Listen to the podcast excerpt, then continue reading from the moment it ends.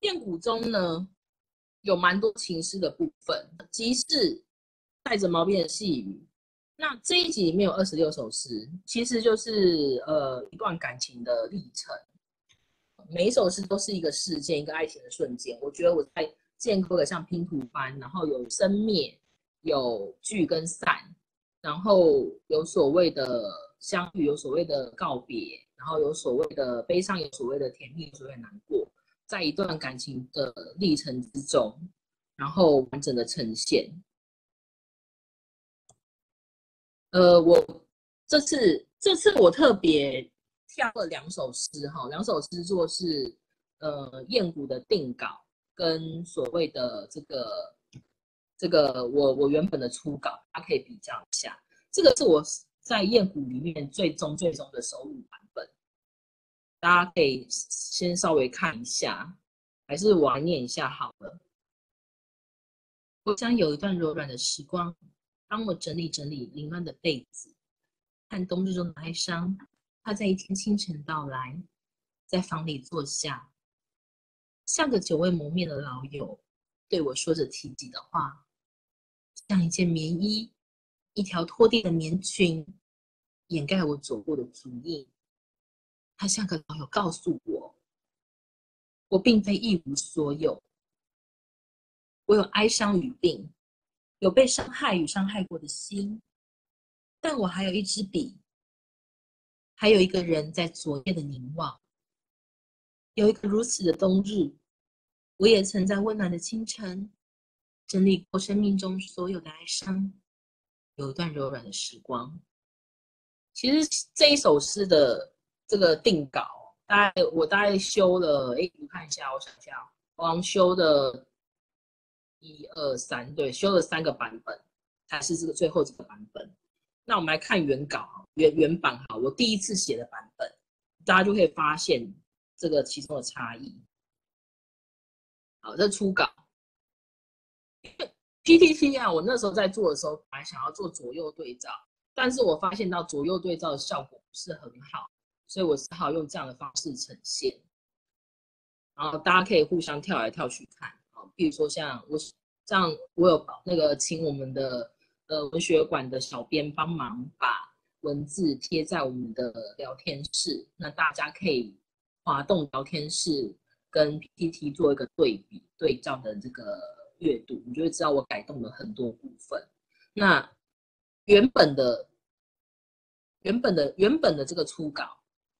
我自己觉得啦，我自己觉得写了写的就是太过抒情了，他太过于，我觉得他抒情意味太浓了，就是情绪情绪太过外显。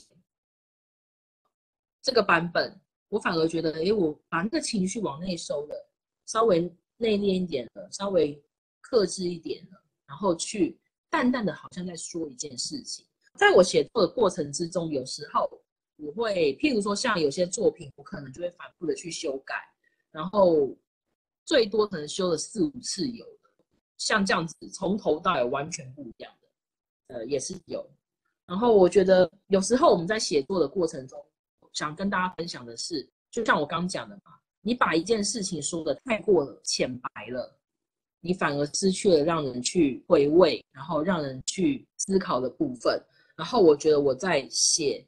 这个版本后来修订这个版本的时候，就是定稿跟所谓的这个我原本的初稿，大家可以比较一下。这个是我在燕谷里面最终最终的收录版本，大家可以先稍微看一下，还是我念一下好了。我想有一段柔软的时光，帮我整理整理凌乱的被子，看冬日中的哀伤。它在一天清晨到来。在房里坐下，像个久未谋面的老友，对我说着提及的话，像一件棉衣，一条拖地的棉裙，掩盖我走过的足印。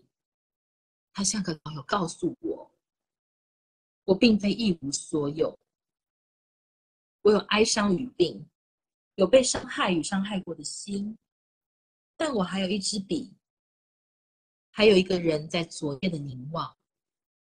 有一个如此的冬日，我也曾在温暖的清晨整理过生命中所有的哀伤，有一段柔软的时光。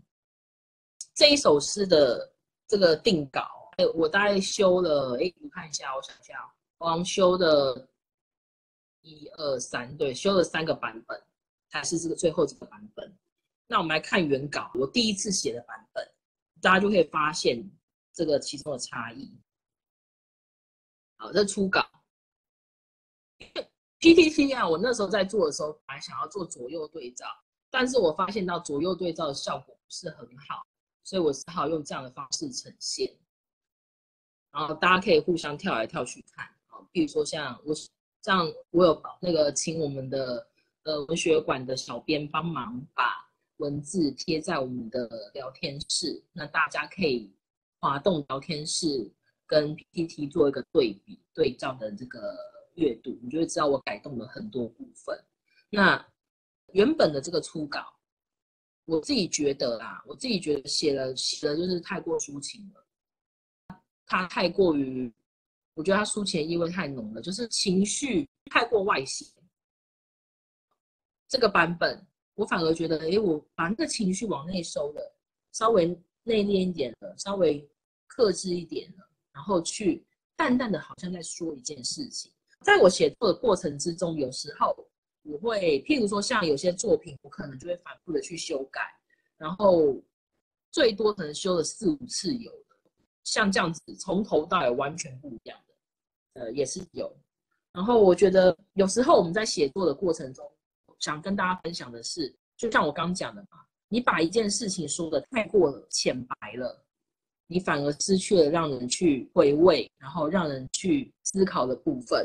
然后我觉得我在写这个版本，后来修订这个版本的时候，就是变得更好了。抒情的东西收了一点回来，反而更有力量。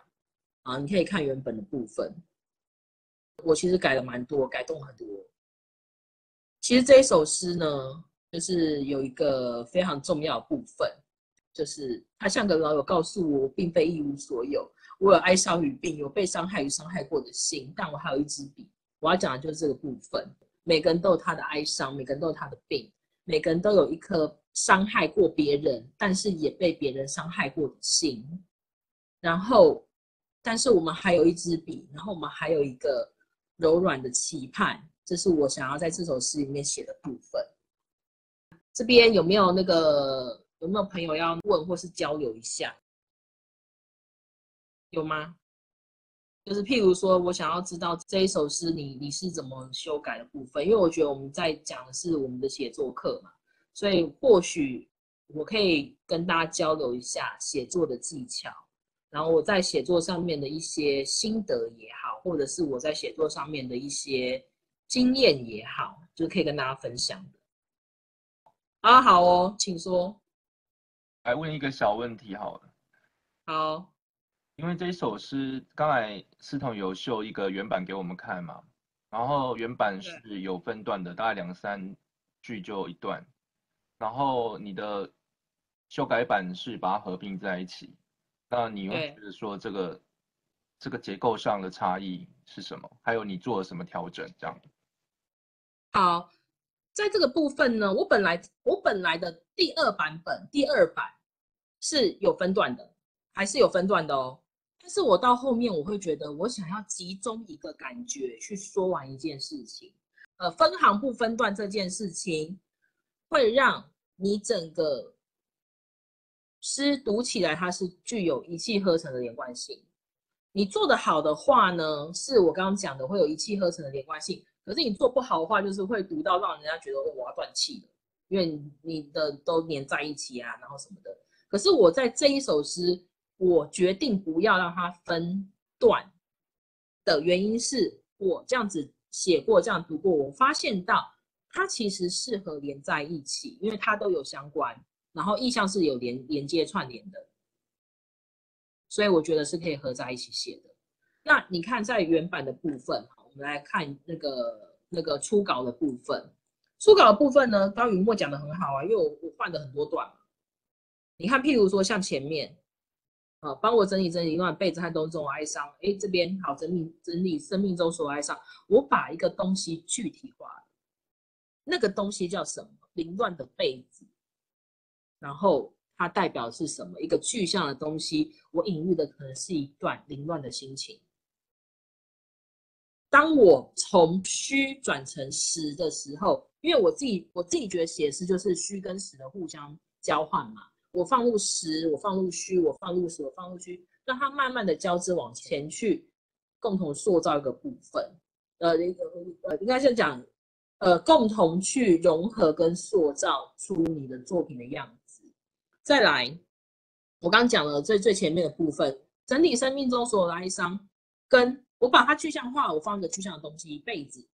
我后面才讲冬日的哀伤，因为这个东西才是我所谓的想要讲的嘛。我把一个虚的东西都变成实，就是虚实交叉。你会发现到，其实我在原稿里面的实的东西比较。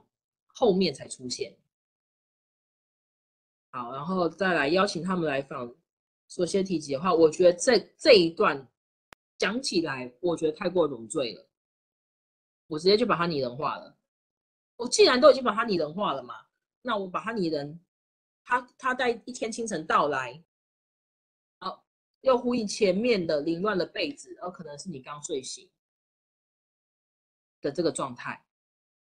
好，来在房里坐下，像个同的老友，然后对我说的提及的话，然后本来要讲说这些年来是如何，哦，这些一二三，我觉得太过冗赘，我直接把它又把它接在十的地方去讲。搭那个相较之下，哎，舒服的棉衣，我就直接想像一件棉衣，像一条拖地的棉裙。然后偶尔写的字也不要人读，告诉我不愿意读这些，大家可以看到，其实我我更加的去精炼过了，我把它变得更扎实了。